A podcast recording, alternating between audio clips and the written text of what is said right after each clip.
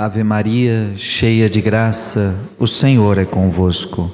Bendita sois vós entre as mulheres, e bendito é o fruto do vosso ventre, Jesus. Santa Maria, Mãe de Deus, rogai por nós, pecadores, agora e na hora de nossa morte. Amém. Estamos no 34 dia dos nossos 40 dias com São Miguel Arcanjo. Está acabando, sim ou não? 34. Falta quantos? Lembrando que a gente tira os domingos nessa conta de 40 dias, tá? Então, na verdade, vai dar 46 dias. A gente fala 40 porque tira-se os domingos. Tanto é que domingo a gente não reza o rosário, não temos a oração dos 40 dias, porque a igreja sempre entendeu que domingo não é dia de penitência. Domingo não é dia de penitência. Então, a gente vive com a igreja. Então, domingo a gente não acorda de madrugada, a gente não faz a penitência. Tá certo? Então, por isso que vocês vão ver que depois essa conta vai chegar aos 46. Estamos no 34 dia e vamos hoje meditar sobre o grande João da Cruz, que talvez muitos não conheciam, estão começando a conhecer. Você que tem o livro Vencendo as Raízes do Mal, nós estamos na página 215.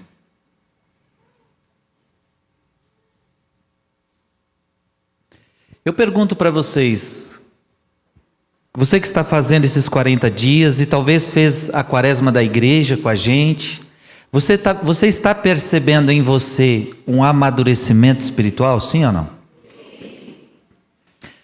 Eu gostaria que você entendesse isso. Os 40 dias, eles não são momentos onde a gente só fica pedindo milagre para Deus, cura, não, não. Também isso, porque nós podemos pedir isso. Jesus quer curar, Jesus quer libertar. Esses dias podem ficar ligados nas minhas redes sociais, fiquem ligados nas redes sociais, porque estou contando diversos testemunhos de tudo que está acontecendo nesses 40 dias. Hoje eu já soltei um vídeo, coisa mais linda, ver o que Deus faz, as curas, as libertações. Mas também esses 40 dias, eles são progresso na vida espiritual. Então, não tem preço isso, a gente ficar 40 dias meditando os pecados capitais. Teve um dia que eu já me sentei com os freis e, o, e eu, já, eu já fiz eu já, já fiz uns 15 temas para os freis, assim para as próximas quaresmas, os 40 dias com São Miguel. E vocês vão ver, cada dia a gente vai progredindo, cada 40 dias a gente vai viver algo diferente. Então vocês não têm noção do que a gente está vivendo, já é lindo, mas o que Deus vai preparar para a gente nas próximas. Então será sempre um progresso. Por exemplo, vou, vou falando alguns temas que eu já falei para os freis, a gente vai preparar esses 40 dias, as quaresmas. Por exemplo, uma delas a gente vai falar só sobre sofrimento. Imagina ficar 40 dias falando só sobre sofrimento. O que é o sofrimento? Como vencer o sofrimento? Como suportar o sofrimento? Outra, já passei para vocês, vamos falar sobre os 10 mandamentos. Imagine uma 40 dias falando só sobre os 10 mandamentos, o que são os 10 mandamentos, como viver os 10 mandamentos. Então você está no itinerário. A gente vai crescendo junto. A gente vai aprofundando a nossa fé. E eu tenho certeza que muita gente está aprofundando a sua fé. É muito comum a gente escutar. Ontem mesmo eu vi uma mulher que me dizia: Hoje eu fiz a minha primeira confissão depois de muitos anos. Hoje o Dom Devair testemunhava para nós de tantas pessoas que na diocese dele tem procurado o confessionário. Ele até me dizia: quando o pessoal chega com a listinha, já sei de onde vem mas agradecendo porque os padres estão percebendo que vocês estão sabendo se confessar. Os padres estão percebendo isso. Há confissões mais sinceras, mais verdadeiras e mais completas. Pode acontecer daqueles que também não, não gostam né, de receber boas confissões. Você pode encontrar aí de vez em quando um ou outro que não gosta de um fiel que chega com uma boa confissão. Mas aí releve isso daí. Só me confesse, padre, só me confesse. Ou então você vai atrás de outro que esteja disposto a lhe atender. Amém? Mas que bonito ver que vocês estão progredindo, que todo o povo de Deus não é só rezar rosário é a progressão espiritual, a confissão, a Eucaristia, a mudança de vida. A mudança de vida.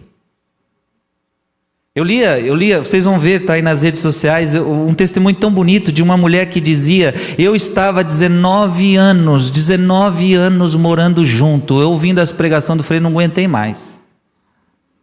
Eu senti que eu estava no pecado, eu não queria mais viver nesse pecado e busca o sacramento da confissão e, e busca o, o casamento.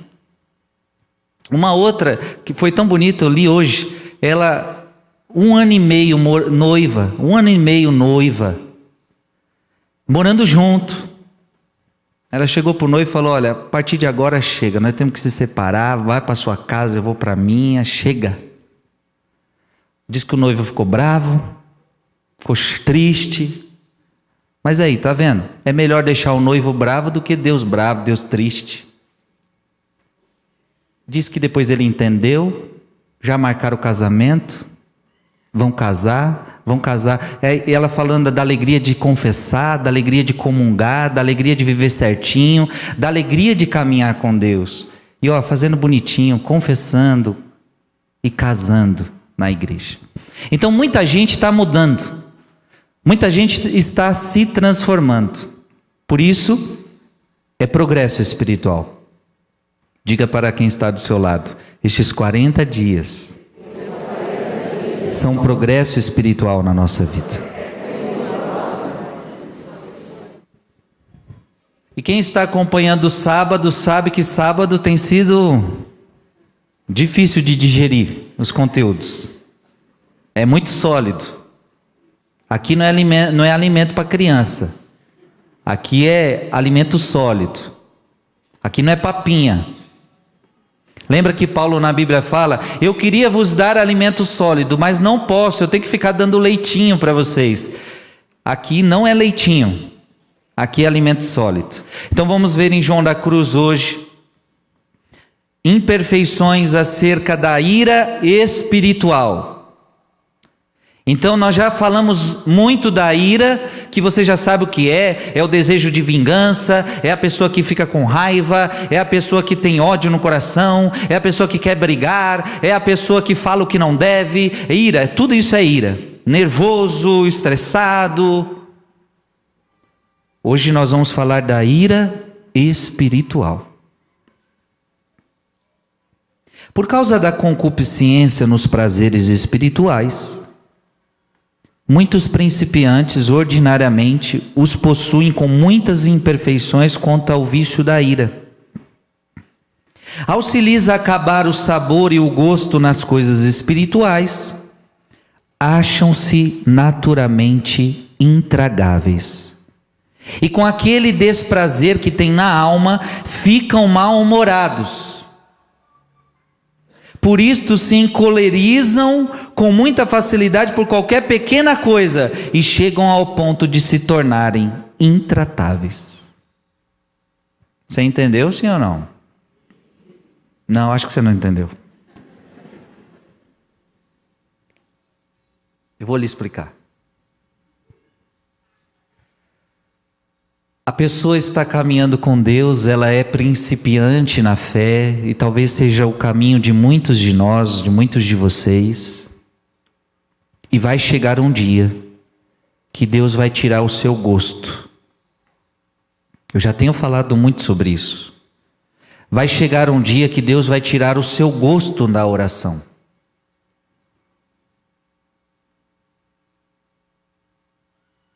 Deus quer que você viva de fé e não de gosto. Deus quer que você viva de fé e não de sentimento. Então, qual é o perigo de alguém que vive de gosto? Ele, enquanto eu sinto gosto, eu venho na missa. Enquanto eu sinto emoção, eu venho na missa. Enquanto eu me arrepio, eu vou na missa. Mas no dia que eu deixar de sentir a presença de Deus, no dia que eu deixar de sentir o prazer nas coisas de Deus, eu deixarei de ir na missa, eu deixarei de me confessar, eu deixarei de rezar, eu deixarei de adorar. Por quê? Porque eu já não sinto mais nada. Quantas pessoas abandonam Deus porque deixaram de sentir? Eu vou dar um exemplo. Esses dias me mostraram um comentário no Instagram. O pessoal me mostrou, olha aqui o que, que comentaram no seu Instagram. Coitada, uma mulher dizendo: Eu não gostei do rosário de hoje, porque não senti nada. Ela, não, mas tadinha, ela, ela sentiu em todos. Mas naquele ela não sentiu. E ela disse: foi ruim, porque eu não senti. Você vê, a pessoa, ela avalia se Deus agiu, se Deus não agiu, pelo sentimento que ela tem. Gente, a nossa vida, a gente tem que tomar cuidado, porque a gente é ser humano e a gente é muito envolvido pelo gosto, a gente é muito envolvido pelo prazer, a gente é muito envolvido pelo sentimento. Por exemplo, até mesmo nas suas relações, muitas vezes você avalia se você gosta ou não gosta da pessoa pelo sentimento que você tem por ela. Então você você avalia se você ama esse namorado pelo sentimento que você tem por ele. Você avalia se você ama esse noivo pelo sentimento que você tem por ele. Só que deixa eu te falar uma coisa: um dia você vai deixar de sentir. E quem é casado há mais de 10 anos sabe do que eu estou falando. Sim ou não? Ou todo dia você acorda, depois de 10 anos, todo dia você acorda com aquele, ai, como eu, aquele sentimento. Você olha para a cama, meu príncipe encantado. É assim? Todo dia você está. Porque no casamento, toda vez que eu celebro o casamento, há suspiros. Ai, como eu te amo. Mas depois que passa o tempo, o sentimento vai embora. E isso, na verdade, pouco importa. Porque o que vale não é o sentimento. Porque amor não é sentimento, amor é atitude. A mulher pode não sentir nada pelo marido, mas ela cuida do marido, ela trata bem o marido, ela serve o marido, ela cuida da casa, ela cuida dos filhos. Pronto, amor não é sentimento, amor é decisão, amor é atitude. O marido pode não sentir nada pela mulher, mas ama a mulher, valoriza a mulher, cuida da mulher, respeita a mulher, traz o alimento para casa, cuida dos filhos, dá bom exemplo, não sente nada, mas tem atitude. Isto é amor. E veja o que acontece com vocês, acontece com os padres. Pode ver, às vezes há uma demanda de sacerdotes nos primeiros anos do sacerdócio. Isso está sendo comum. Porque, como casamento, o, o, sacerdote ele fica seis, sete anos no seminário. Ai, eu não vejo a hora de ser padre. Ai, vai ser tão bom quando eu levantar a hóstia. Ai, vai ser tão bom quando eu confessar as pessoas. E ai, eu não vejo a hora de ter a minha paróquia. E não sei o que, não sei o que. Aí, o primeiro ano de padre, ele levanta a hóstia chorando, emocionado. Confessa o povo, quer confessar, ele fica procurando gente para confessar. Segundo ano, terceiro ano, acabou a lua de mel. A missa é todo dia. E aquilo que você faz, ó, oh, casamento é todo dia. A missa é todo dia. E não dá para ficar num romantismo espiritual todo dia. Não é verdade? Não dá, não dá. Então, você vai ter que começar a celebrar a missa sem sentir nada, você vai começar a celebrar e ter que celebrar com amor, e ter que celebrar com devoção, mas muitas vezes sem sentir nada, mas isso pouco importa. O importante é que o sacerdote celebre com amor. E agora as confissões que antes você procurava pessoas para confessar, agora você corre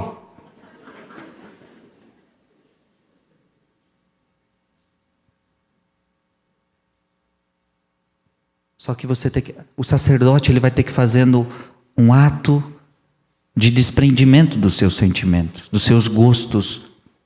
Eu não posso confessar porque é gostoso, não, eu confesso para salvar a tua alma. Eu não posso celebrar a missa porque é gostoso. Eu celebro a missa para salvar minha alma, para adorar a Deus. Eu não celebro a missa para me satisfazer, eu celebro a missa para satisfazer a Deus. A glória é de Deus na missa. Veja a gente é muito movido a sentimento e no caminho espiritual é preciso que a gente desprenda de uma vida sentimental, é preciso que a gente desprenda de um prazer religioso que Deus pode lhe conceder. Eu expliquei isso na primeira pregação aqui, que Deus no início te satisfaz, no início ele te dá gosto, no início ele te dá prazer, porque você é uma criança, então ele te trata no colo, ele te pega no colo, ele te dá leitinho, ele te dá abraço, mas chega uma hora que você vai precisar crescer, meu filho. Então Deus vai te tirar do colo e quer que você ande com as suas próprias pernas e quer que você ande com fé. E a fé, ela não se apoia em sentimentos. Deus quer saber se você o ama pelo que ele é ou pelo que ele faz por você. Deus quer saber se você o ama pelo que você sente ou simplesmente pelo que ele é. Então, Vai chegar uma hora que Deus vai tirar os seus gostos nas coisas espirituais. Está entendendo, sim ou não? Então você vai ler a Bíblia e não vai sentir gosto. Você vai adorar Jesus e não vai ter gosto. Você vai um dia ir para a missa e não vai ter gosto. Mais uma vez, isso pouco importa. Mas quando você é o iniciante na fé e tem a imperfeição da ira, o que, que acontece quando a pessoa já não vê mais aquele sentimento? Ela fica mal-humorada. São João da Cruz diz, então, que essa pessoa, ela fica mal-humorada. Então você imagina, por que não estou sentindo mais nada? Porque não sinto a presença de Deus. Eu começo a ficar mal-humorado. E começo até a escrever no Instagram meu mau humor. Porque eu não senti. Porque eu não estou sentindo. A pessoa fica mal-humorada e se encoleriza com muita facilidade por qualquer pen, pequena coisa e chega ao ponto de se tornar intratável. A pessoa vai ficando mal-humorada e você chega ao ponto de ficar intratável. Ou, oh, ou, oh, será que não acontece isso? Eu escuto isso muitas vezes. A pessoa vem para a missa e volta para casa pior do que quando saiu de casa. Aí o marido não vem para a igreja e nunca vai vir mesmo, porque você cada dia que volta para casa volta pior do que quando saiu. Você volta para casa brigando, você volta para casa impaciente, você volta para casa. Por quê? Porque quando você chegou aqui, você não sentiu o que você deveria sentir. E podemos aplicar isso principalmente ao dia a dia, à vida comum, à vida comum, porque a gente tem momentos onde são os auges. Por exemplo, você está nos 40 dias, aí os 40 dias você talvez vive, uau, ai, foi poderoso demais hoje. Hoje teve o convidado X, hoje eu recebi a revelação, hoje teve o testemunho. Só que o seu dia a dia, o seu dia a dia é missa na sua paróquia. Todo domingo com o seu padre. E ali é o seu dia a dia.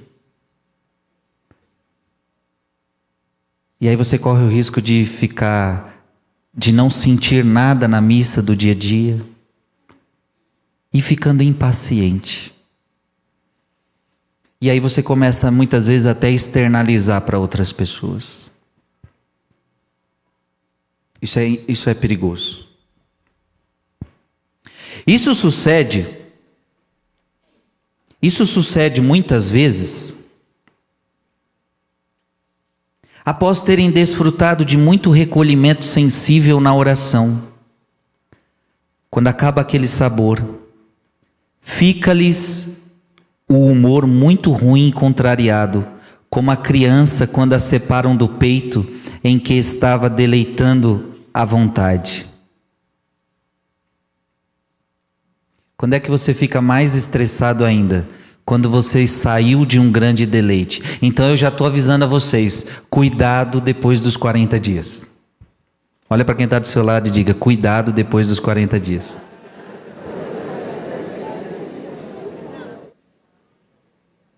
Porque o que está acontecendo nesses 40 dias? Deus te deu muito.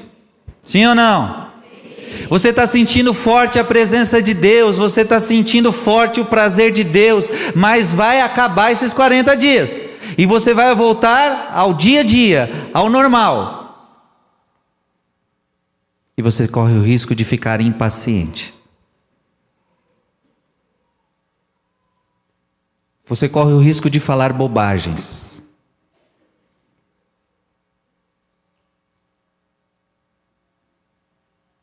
É preciso amadurecer na fé.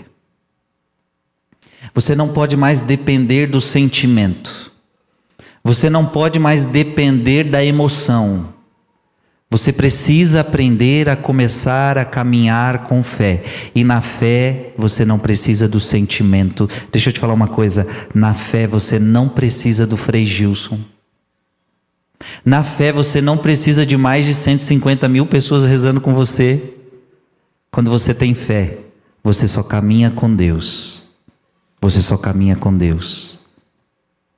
Você só caminha com Deus. Firme, forte, sentindo ou não sentindo.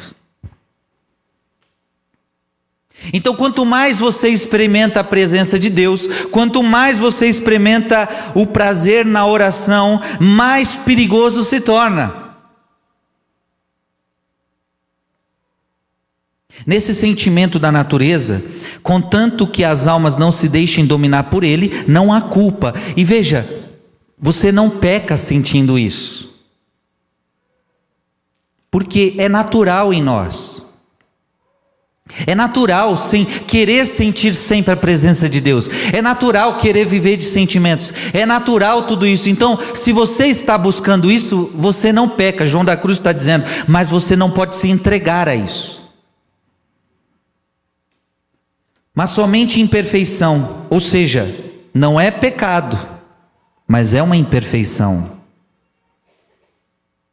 É uma imperfeição. E esta há de purificar pela secura e a angústia da noite escura.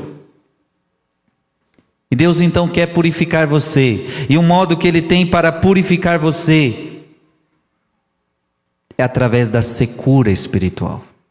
Gente, a pior coisa que tem a coisa mais difícil que tem é a secura espiritual.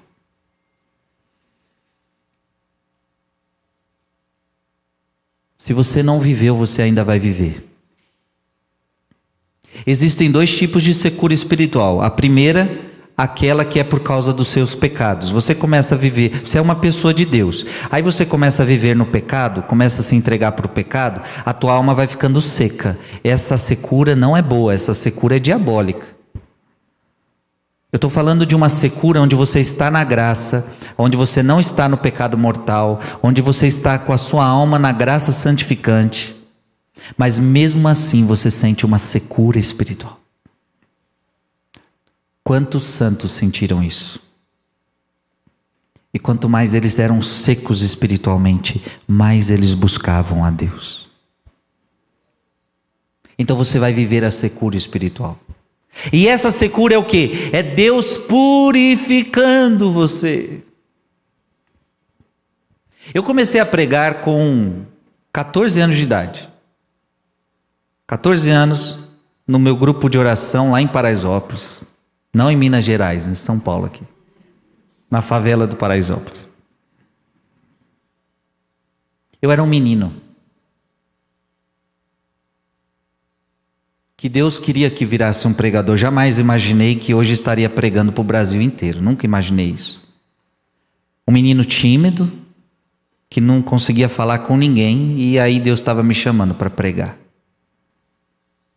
Com, com 14 anos eu prego. As minhas primeiras pregações era copiando. Eu escutava a pregação do Padre Jonas e pregava tudo igual. Escutava Padre Jonas pregando, é, sim, sim, não, não. E pregava tudo igual. E eu tinha um grande. Eu, eu, eu tinha muito essas coisas. O que eu estou falando para vocês eu já vivi muito. Por exemplo, eu me avaliava. Então era o meu dia de pregar no grupo de oração. E o grupo de oração estava fervendo naquela época em Paraisópolis, o grupo estava animado, muita gente.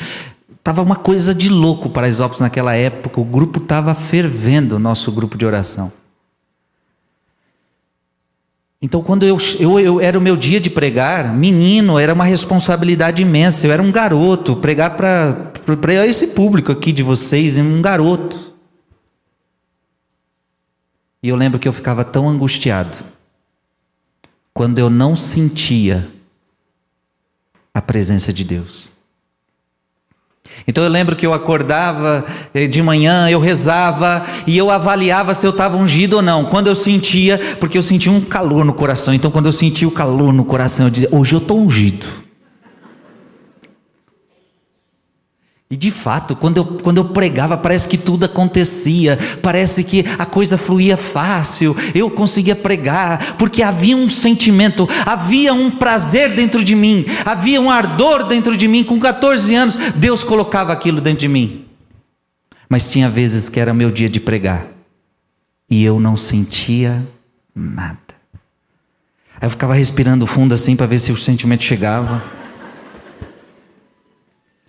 Aí eu falava, hoje eu não estou ungido, não. Olha como eu avaliava a unção ou não unção. Eu era muito criança espiritual. Depois eu amadureci nesse ponto. Hoje, se eu vou pregar, eu não estou mais preocupado se estou sentindo, se não estou sentindo. Eu já não estou mais preocupado com isso. Eu, sei, eu venho aqui e prego, eu venho aqui e falo, falo a verdade, porque a verdade é a unção. A verdade não está no freigio, a unção não está no freigio, a unção está nas palavras que eu digo, a unção está na verdade que eu digo. As palavras de Jesus, quando são proclamadas para você, é essa palavra tem unção, não importa eu. Eu fui entendendo, eu fui amadurecendo. Então, eu, às vezes eu chego aqui, muitas vezes eu chego aqui para pregar para vocês, estou de fato sentindo, mas tem outras vezes que não muito ou nada. E não é porque não estou sentindo que a graça não acontece. E muitas vezes Deus até mostra para nós, no dia que eu menos senti, foi o dia que eu mais vi testemunhos daquela pregação. Então eu não posso avaliar minha vida espiritual pelo sentimento. Amém? Está ficando claro? Não avalie sua fé por sentimentos, avalie sua fé pelas suas atitudes. Porque se você perguntar para todo mundo, você ama a Deus? Todo mundo vai dizer. E gente, todo mundo tem um sentimento bom por Deus aí. Tem um monte de gente. Você ama a Deus? Ai, claro que eu amo a Deus. Eu amo Nossa Senhora. Eu amo a Deus. Mas você vai para a missa? Não, não vou para a missa, não. Você se confessa? Não. Você faz jejum? Você reza um rosário? Não. Então, veja, ela ama a Deus com o sentimento dela. Ela não ama a Deus com a prática. Ela não ama a Deus com a vida. E se você quer provar para alguém que você ama, se você quer provar para Deus que você o ama, mais do que o que você diz, é o que você faz. Mais agrada a Deus uma pessoa que não fala e faz do que uma pessoa que fala e não faz. Isso está até na parábola. O filho que disse: Eu vou, eu vou, pai, eu vou trabalhar e não foi. O outro disse que não ia, mas foi. Mais agrada a Deus o amor que é atitude. É melhor para uma mulher aquele marido que nunca diz que te ama. Nunca disse. Não gosta de ficar declarando amor por palavras, mas é fiel, responsável, zeloso, trabalhador. Do que aquele que diz todo dia que te ama, e te trai pelas costas. Qual é melhor? Assim é com Deus, minha gente.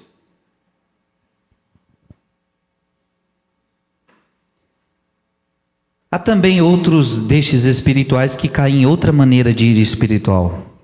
Ocorre quando se irritam contra os vícios, com certo zelo inquieto, mostrando-os ao próximo, chegam a ter ímpetos de repreender, repreender os outros de muito mau modo e algumas vezes assim o fazem, como se somente eles fossem senhores das virtudes. Faltam assim a mansidão espiritual. você começa a faltar com a caridade com o seu próximo. A tua vida espiritual não acontecendo do jeito que você queria que acontecesse, ou você não vendo a, a você não vendo que o outro amadurece na vida espiritual como você gostaria que ele crescesse, você começa a ficar impaciente, você começa a perder a mansidão e você começa a brigar com o outro. E por causa da fé a gente começa a brigar uns com os outros. A gente veio para cá, para a igreja, para se unir, para se amar. E muitas vezes por causa da fé, em nome da fé, a gente começa a brigar.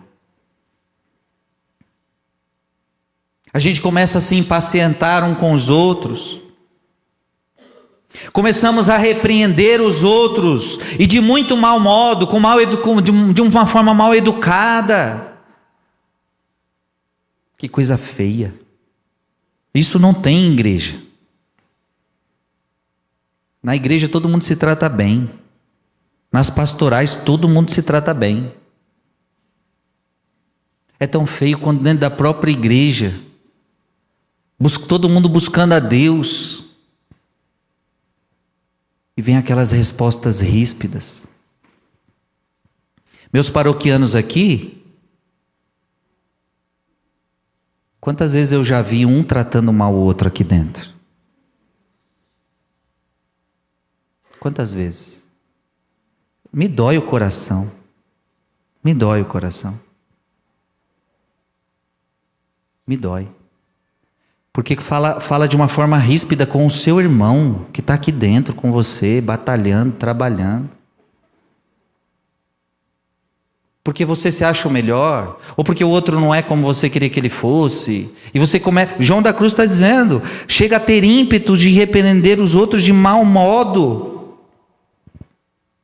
E por que que faz isso? Porque você se acha o senhor da virtude. Então eu me acho o senhor da virtude, eu tenho virtude, eu sou uma pessoa de Deus, eu tenho um caráter espiritual e o outro não.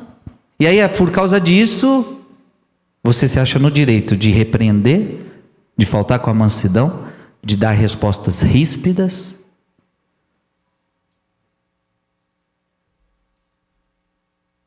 Quantos paroquianos chega a fazer até o que o padre não faria? Nem o padre trataria aquela pessoa daquele jeito, nem o padre corrigiria daquele jeito, e aquela pessoa se acha tão senhor da virtude que ela ela acha-se no dever de repreender quem quer que seja.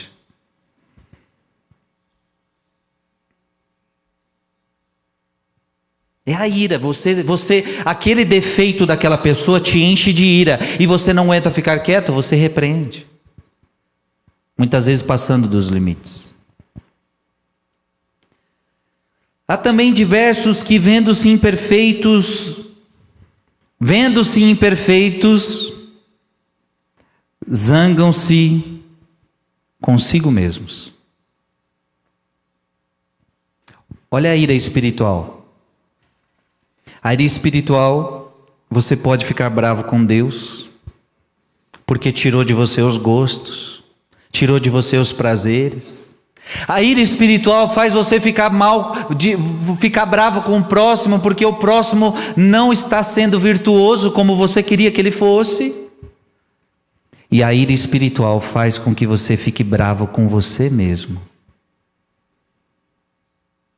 Porque você quer ser santo, mas não está conseguindo ser santo, você começa a ver as suas imperfeições, e quanto mais você vê suas imperfeições, mais você fica bravo com você mesmo. Já aconteceu isso com você? Quando você fica, quando você se zanga com você mesmo por causa das suas imperfeições, muitas vezes isso é ira espiritual. Então, com, com impaciência e pouca humildade, chega a ser tão grande essa impaciência contra as suas imperfeições que desejariam ser santos num dia só. Então a pessoa, ela quer ser santa, ela quer ser santa, ela quer ser santa, e parabéns por isso. Parabéns por isso. Só que nessa sua ânsia de ser santa, quando você não vê o outro no mesmo caminho que você, você começa a brigar com ele, a repreender ele, já começou a errar. Então você quer ser santa, você quer ser santo. Aí porque seu marido não vem para a igreja igual você, você começa a repreender o teu marido dentro de casa. Porque ele não tem a virtude que você tem de ir para a missa, ou, ou, ou repreender sua esposa, ou repreender quem quer que seja. E você começa a ficar também chateado consigo mesmo. Porque você está vendo que mesmo que você, por mais que você queira ser santo, você não está conseguindo atingir o grau de santidade. Você começa a ver os seus pecados, porque Deus vai mostrar para você os seus pecados. E você começa a se impacientar consigo mesmo. Eu pergunto para você: você quer ser santo? Sim ou não? Isso não acontece da noite para o dia. Não acontece da noite para o dia. É um processo. É um processo. E deixa eu te falar, você vai ter que ter paciência com você mesmo. Eu, Frei tenho que ter paciência comigo mesmo. Eu queria alguma, algumas coisas, ei, eu desejo tantas coisas na vida espiritual, mas eu ainda não consigo alcançar. Mas tem muita coisa que eu vivo hoje que no passado era inalcançável para mim e hoje eu já alcancei. Tem coisas que eu vivo hoje que no passado eu nunca imaginei viver, hoje eu estou vivendo. Veja, é um progresso. Talvez daqui cinco, talvez daqui dez anos eu estarei fazendo progressos maiores. Tudo é um processo, um processo a cada dia. Tenho que ter paciência comigo mesmo. Claro, não é aquela paciência morosa. Não é aquela paciência de que o que eu posso fazer hoje eu deixo para amanhã. Não é aquela paciência, ah, eu vou continuando assim, deixa eu nesse pecadinho. Não, não é essa paciência. Desta qualidade há muitas almas que prometem muito e fazem grandes propósitos, mas como não são humildes, nem desconfiam de si, quanto mais propõem, tanto mais vão falhando e na mesma proporção se aborrecem. Já aconteceu isso com você? Você fez propósitos. Ah, agora eu vou fazer isso, agora eu vou fazer aquilo, agora eu vou fazer jejum, agora eu vou ler a Bíblia, agora eu vou para a igreja, agora eu vou para a missa todo dia. E de repente você começa a falhar com os teus propósitos. Você começa a falhar com os seus propósitos. Agora eu vou fazer o rosário na madrugada, você começa a falhar com os seus propósitos. E aí o que, que acontece depois? Você fica bravo com você mesmo. Já aconteceu com você isso?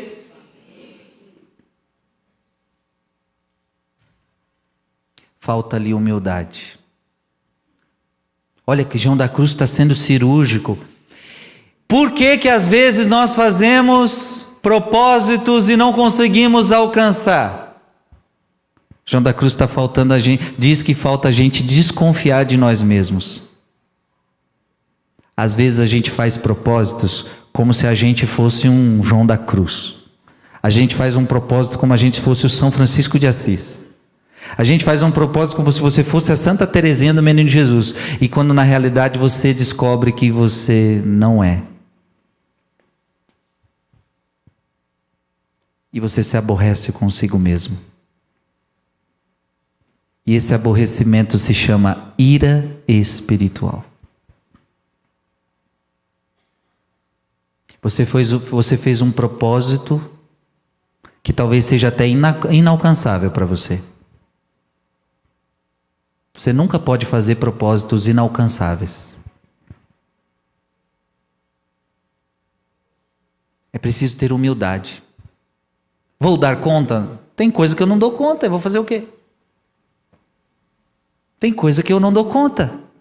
Eu queria fazer, mas não dou conta.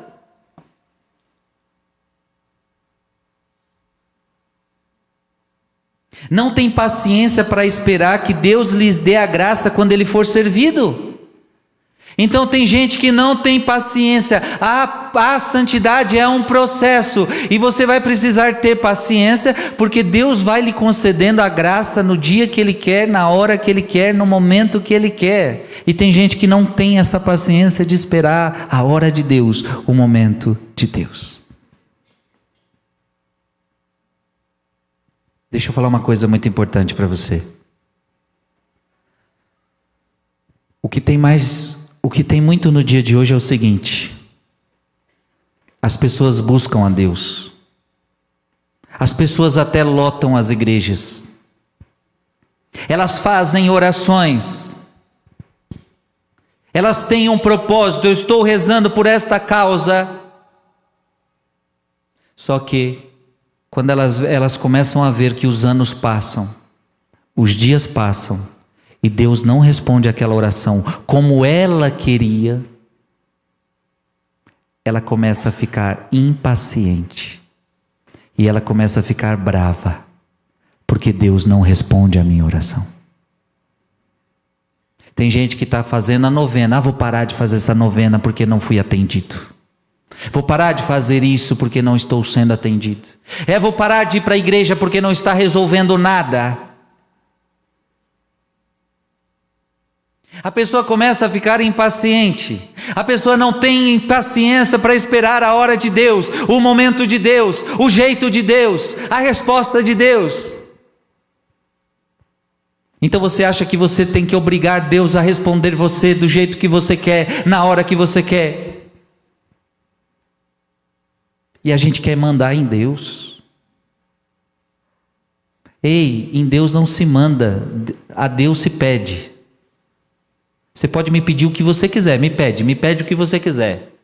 Agora você tem que, tá, você tem que entender que pedir não é mandar. E você tem que estar pronto para ouvir a resposta. Você me pede.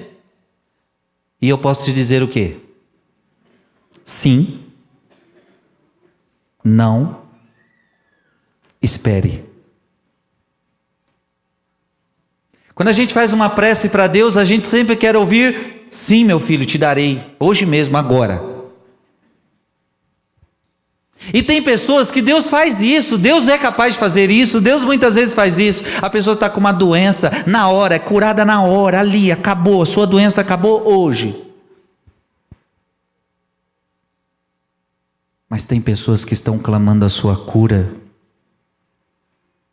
e não tem a cura. Isso é um mistério. Agora, por que, que Deus curou este e não curou aquele? Eu vou saber.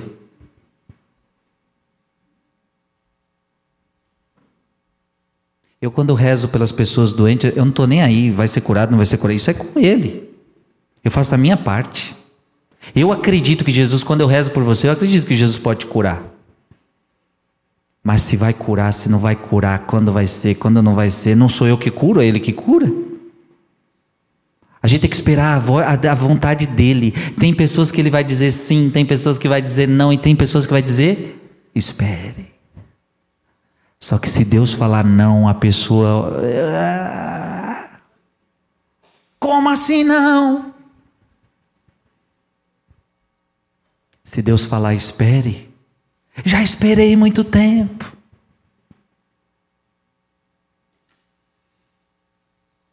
Aquela mulher tinha 12 anos que sofria com fluxo de sangue. 12 anos. Para uma mulher, entende bem isso, o que é uma mulher sangrando. 12 anos.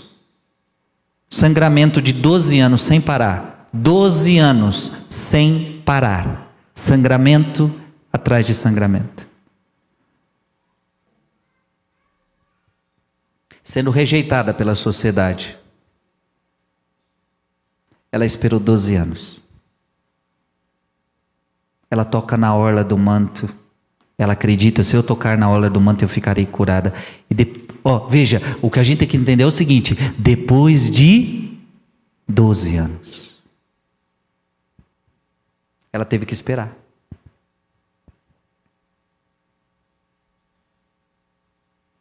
Aquele homem que há 38 anos paralítico, e ele ficava à beira da piscina, e ele, e ele quem to, diz que quem tocava naquela água, quando ela borbulhava, um anjo tocava na água, ela borbulhava. Se você fosse lá, você seria curado. E aquele homem, há 38 anos, estava à espera do seu milagre, à espera da sua cura, e nada da sua cura.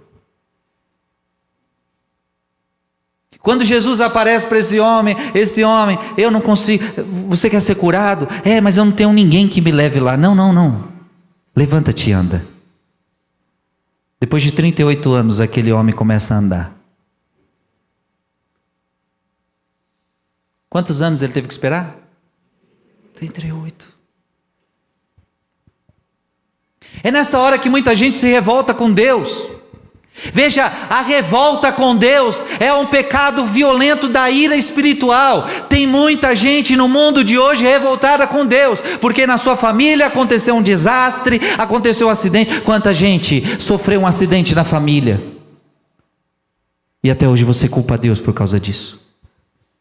Você está revoltado com Deus. Por que, que Deus tirou o meu filho? Por que, que Deus tirou o meu marido? Por que, que Deus permitiu essa situação? Por que, que isso aconteceu? Por que o câncer? Por que a morte? Por que a droga? Por que isso? Por que aquilo? E a gente vai fazendo vários porquês. E os nossos porquês são cheios de revolta.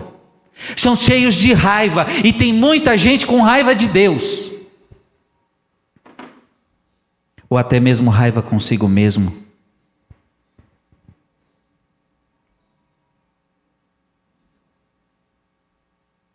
O que dizer da, da, de Santa Mônica, mãe de Agostinho, que teve que esperar 30 anos para a conversão do seu filho?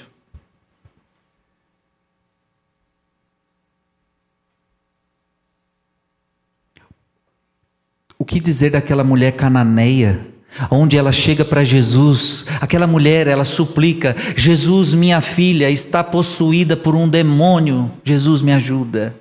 E diz a Bíblia que Jesus não falou nada com ela. Jesus não lhe respondeu palavra alguma. Se fosse eu e você nesta hora, talvez a gente já ia falar: esse Jesus é muito mal educado. Nem fala com a gente. Você imagina? Se você vier falar comigo, você fala: Oi, Frei Gilson, tudo bem com você? E eu não lhe respondo nada. A primeira coisa que você vai me dizer: Frei Gilson é muito mal educado. Sim ou não? Você está falando comigo, eu estou te vendo, porque tem hora que a gente não vê, né? Tanta gente falando que a gente não vê. Mas eu estou te vendo, eu estou, sei que você está falando comigo. E aí eu fico quieto, sem te falar nada. Foi a, foi a situação que essa mulher viveu. Não senti, não ouviu nada. Jesus ficou quieto. Diz a palavra que aquela mulher não ficou brava. Ela pediu de novo. E ela começou a pedir de novo: Socorre-me, Jesus, minha filha está com demônio. Aí foi a hora que os discípulos falaram: Jesus, manda essa mulher embora. Ela persegue a gente com esses gritos dela aí.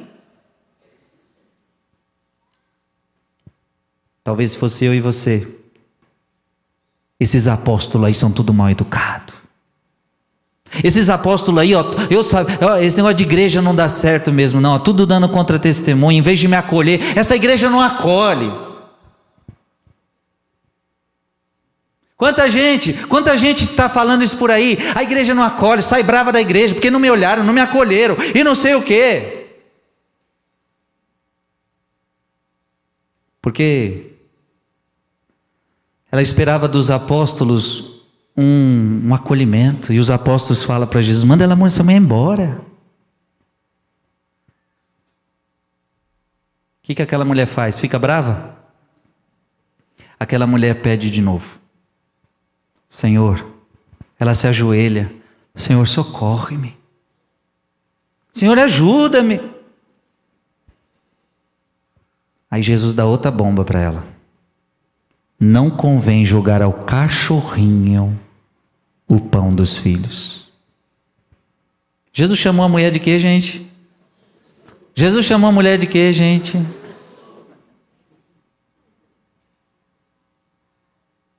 Se Jesus chamasse você de cachorra.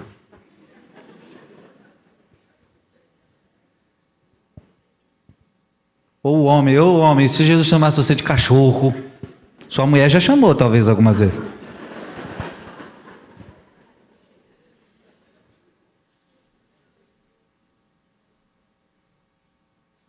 Como é que você ia lidar com essa situação?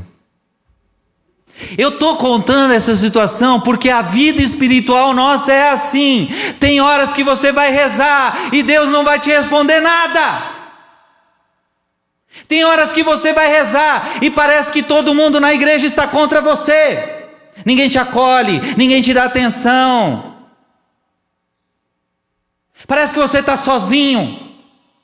Parece que todo mundo te rejeita, parece que todo mundo não dá a mínima para você, nem o padre, nem as pessoas da igreja, ninguém. E você reza, e você está ali, você está de coração. Mas vai ficar bravo? E tem horas na nossa vida espiritual que parece que Deus até nos trata mal. Parece. Deus chama aquela mulher de cachorra, parece que Deus muitas vezes nos trata mal, parece que muitas vezes Deus nos ignora. E aí, enquanto e a gente vai rezando, e quanto mais eu rezo, mais eu doente. Aí, às vezes acontece que eu fico mais doente, acontece problema na família. Parece que quanto mais rezo, pior vai ficando. E muita gente começa a ficar brava com Deus e começa a abandonar Deus. Ei, se essa mulher não fosse uma mulher de fé, ela teria abandonado a Deus, sim ou não? Ei, quem não é de fé, na primeira já teria abandonado. Jesus agora está chamando essa mulher de cachorra.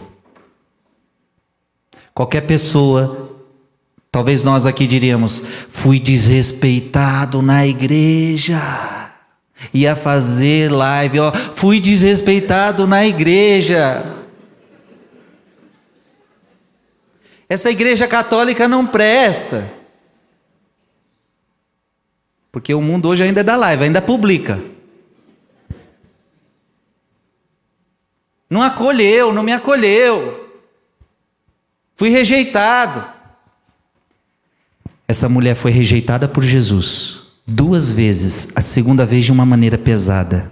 Essa mulher foi rejeitada pelos apóstolos. Quando Jesus falou: Você é uma cachorrinha e não merece o pão dos filhos. Porque ela era uma pecadora, ela era cananeia.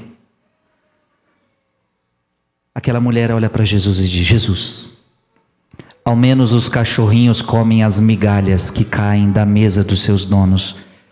Aquela mulher estava dizendo para Jesus: Jesus, se eu não mereço o pão e eu sei que eu não mereço, eu estou pedindo então a migalha. Me dá uma migalha do teu poder e a minha filha ficará curada. Uma migalha.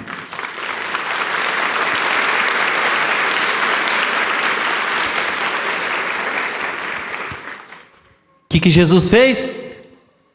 O que, que Jesus fez? Mulher, eu nunca vi uma fé tão grande em Israel. Volta para tua casa. A tua filha está livre do demônio que aprisionava ela. Para a graça acontecer na nossa vida, é um processo. A gente precisa ter paciência. A gente precisa ser humilde. Nem tudo vai acontecer no dia que você rezar. Quantas pessoas eu estou ouvindo os testemunhos, ela está recebendo o, o, a graça na quaresma de agora, mas ela começou a rezar na quaresma não sei da onde. Ou seja, não, ela pediu lá, mas só foi responder agora.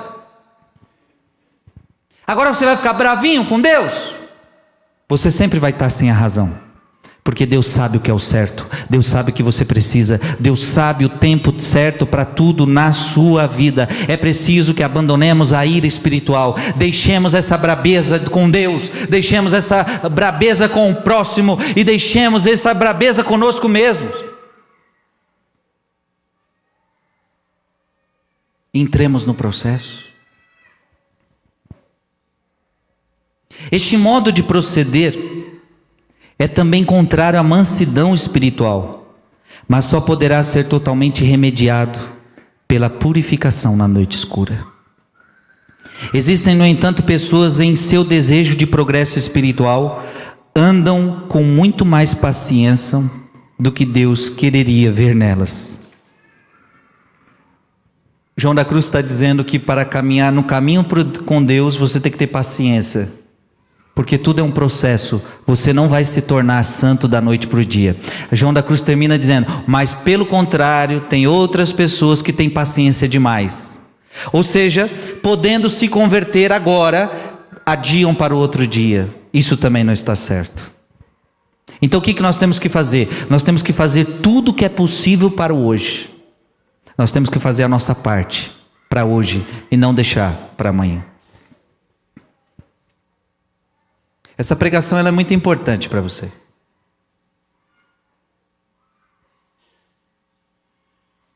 Nunca se revolte contra Deus. Lembre-se de Jó. Quando você perder tudo, vai, vai perder, vai perder, vai perder amigos, vai perder parentes, gente da sua família vai morrer, gente que você ama vai morrer, e você diz, mas eu não podia perder essa pessoa agora, mas você perdeu. E vai se revoltar contra Deus como se fosse Ele que tirou essa pessoa de você? Lembre-se de Jó: Deus deu, Deus tirou. Bendito seja o nome do Senhor.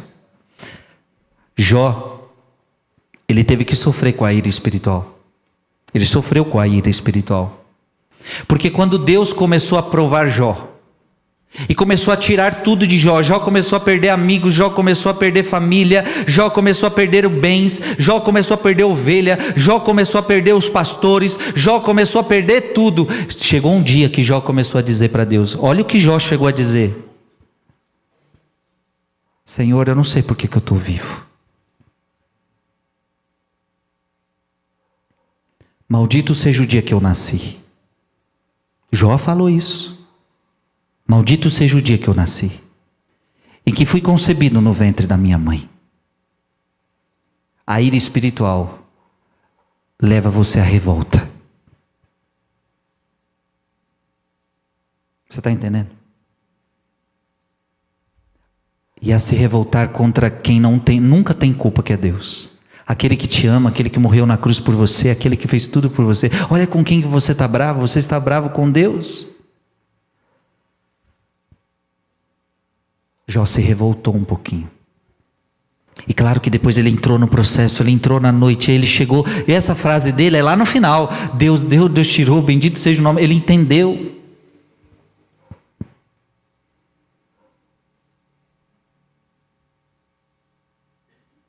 A tua vida é um processo. E você vai ter que ter paciência. Paciência. Paciência. Olha para quem está do seu lado e diga: paciência.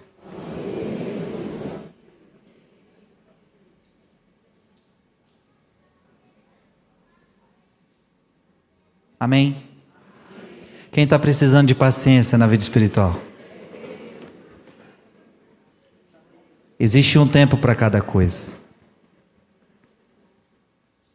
Diga comigo, existe um tempo para cada coisa.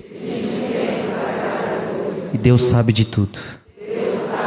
Eu tenho gostado de dizer que Deus sabe de tudo e você não sabe de nada. Deus sabe de tudo e você não sabe de nada. Sei sim, sabe nada. Você só sabe o dia que você nasceu porque te avisaram. Você não sabe nem o que está rodando dentro de você agora. Você não sabe nem as coisas que estão tá funcionando dentro de você. Você não sabe nem o que tem dentro da sua cabeça. Você não sabe que Deus está te sustentando agora, senão você podia dar um treco e morrer aí.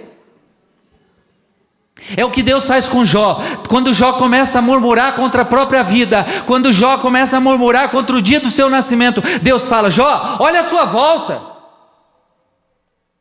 olha as árvores. Agora estou inventando que eu não conheço o texto bíblico de cor, mas olha, olha, olha as árvores, elas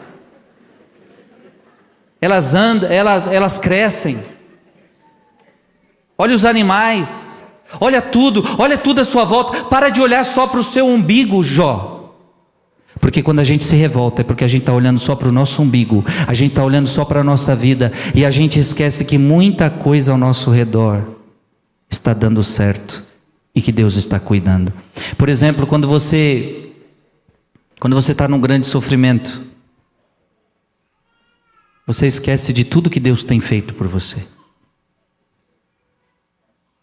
Focamos só no problema, focamos só no problema, focamos só no problema e ficamos bravos quando Deus não responde aquele problema. E muitas vezes até problemas que nós mesmos causamos. Olha a sua volta. Tem muita coisa dando certo. E você só sabe ver o seu problema. Você só sabe olhar para você. Eu sempre aconselho, no dia que você quer achar que você está sofrendo demais, visite um hospital.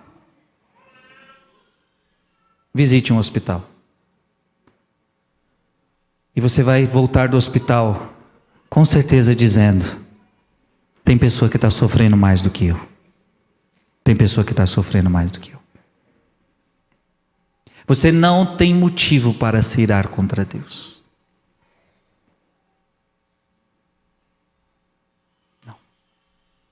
Paciência.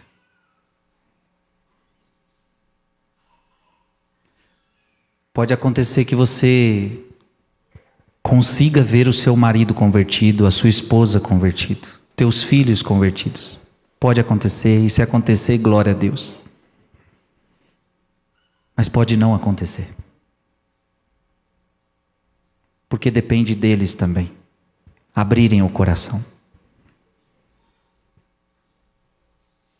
Você quer a sua casa, você quer a sua casa, você quer a sua casa, você quer a sua casa, e você quer, e você quer a sua aposentadoria, e você quer isso, e você quer aquilo, e você tem pedido para Deus, e você quer a saúde, você quer a cura, você quer tanta coisa, filho. E Deus sabe de tudo que você precisa. Mas nem tudo vai acontecer do seu jeito, na sua hora, no seu momento. Vai acontecer no tempo de Deus, do jeito de Deus, na hora de Deus. Por isso que a Bíblia diz: tudo que te acontecer, aceita. Aceita. A melhor coisa é aceitar. Está doente? Aceita. Está desempregado? Aceita. Está tá passando por dificuldade? Aceita. Morreu alguém que você ama? Aceita. Não é uma aceitação. Não, é aceitação. Deus deu, Deus tirou.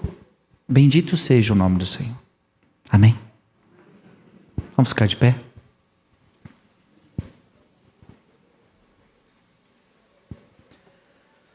Coloque a mão no seu coração e diga comigo: dai-me paciência, Senhor.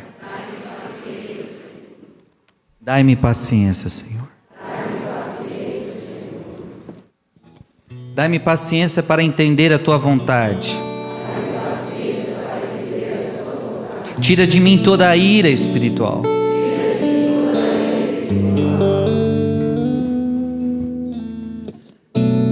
Deixa Deus sonhar em ti. Deixa, deixa Deus sonhar em ti. Não tenhas medo,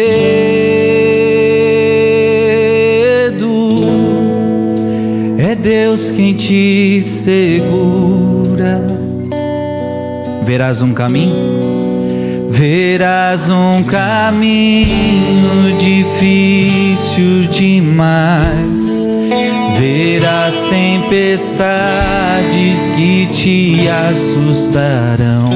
Mas quando o sonho é de Deus, ninguém destruirá. Se Ele prometeu, também cumprirá. Tenha paciência.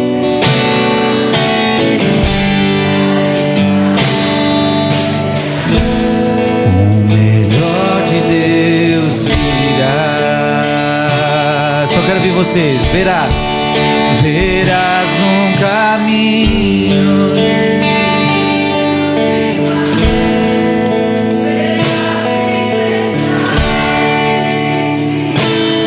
Mas quando o sonho é de Deus,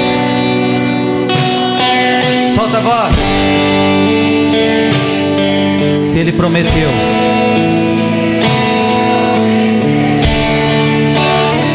Tenha paciência, filho.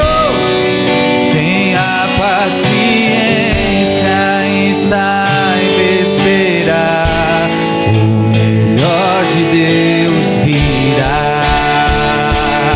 E você não pode parar.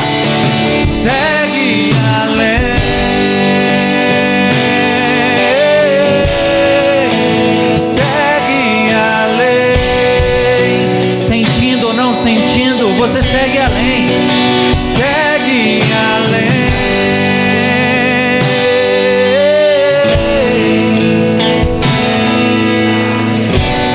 Amém.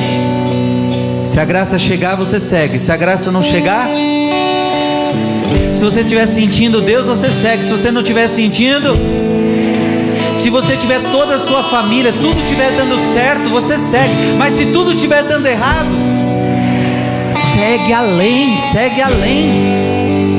Para de ser movido pelas circunstâncias, para de ser movido pelos acontecimentos, para de ser movido pelos sentimentos. Seja pessoa de fé.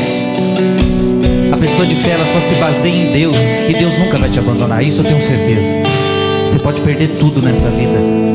Você pode perder amigos, você pode perder familiares, você pode perder seu dinheiro, você pode perder seu carro, sua casa, você pode perder tudo. Você pode perder sua saúde. Mas quem tem Deus tem tudo. Tem tudo. A fé é alicerçar-se nele. Amém? Verás um caminho difícil demais.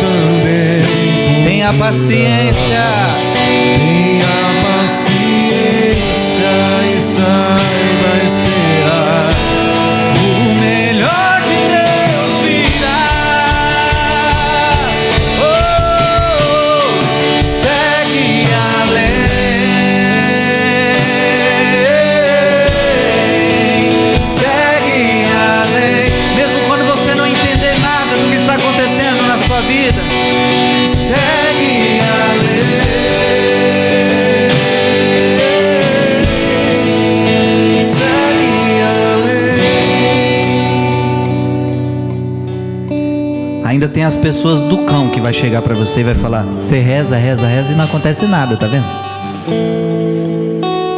Já chegou umas pessoas do cão falando isso pra você? É os cão. Você pode falar pra pessoa: sai daqui, cão. Você reza, reza, reza, tá vendo? Não adianta nada. Às vezes é dentro da sua própria casa. Esse rosário aí que você tá acordando de madrugada, tá adiantando o quê? Tá ficando cansada, não tá adiantando nada, as coisas continuam do mesmo jeito. Deus sabe de tudo.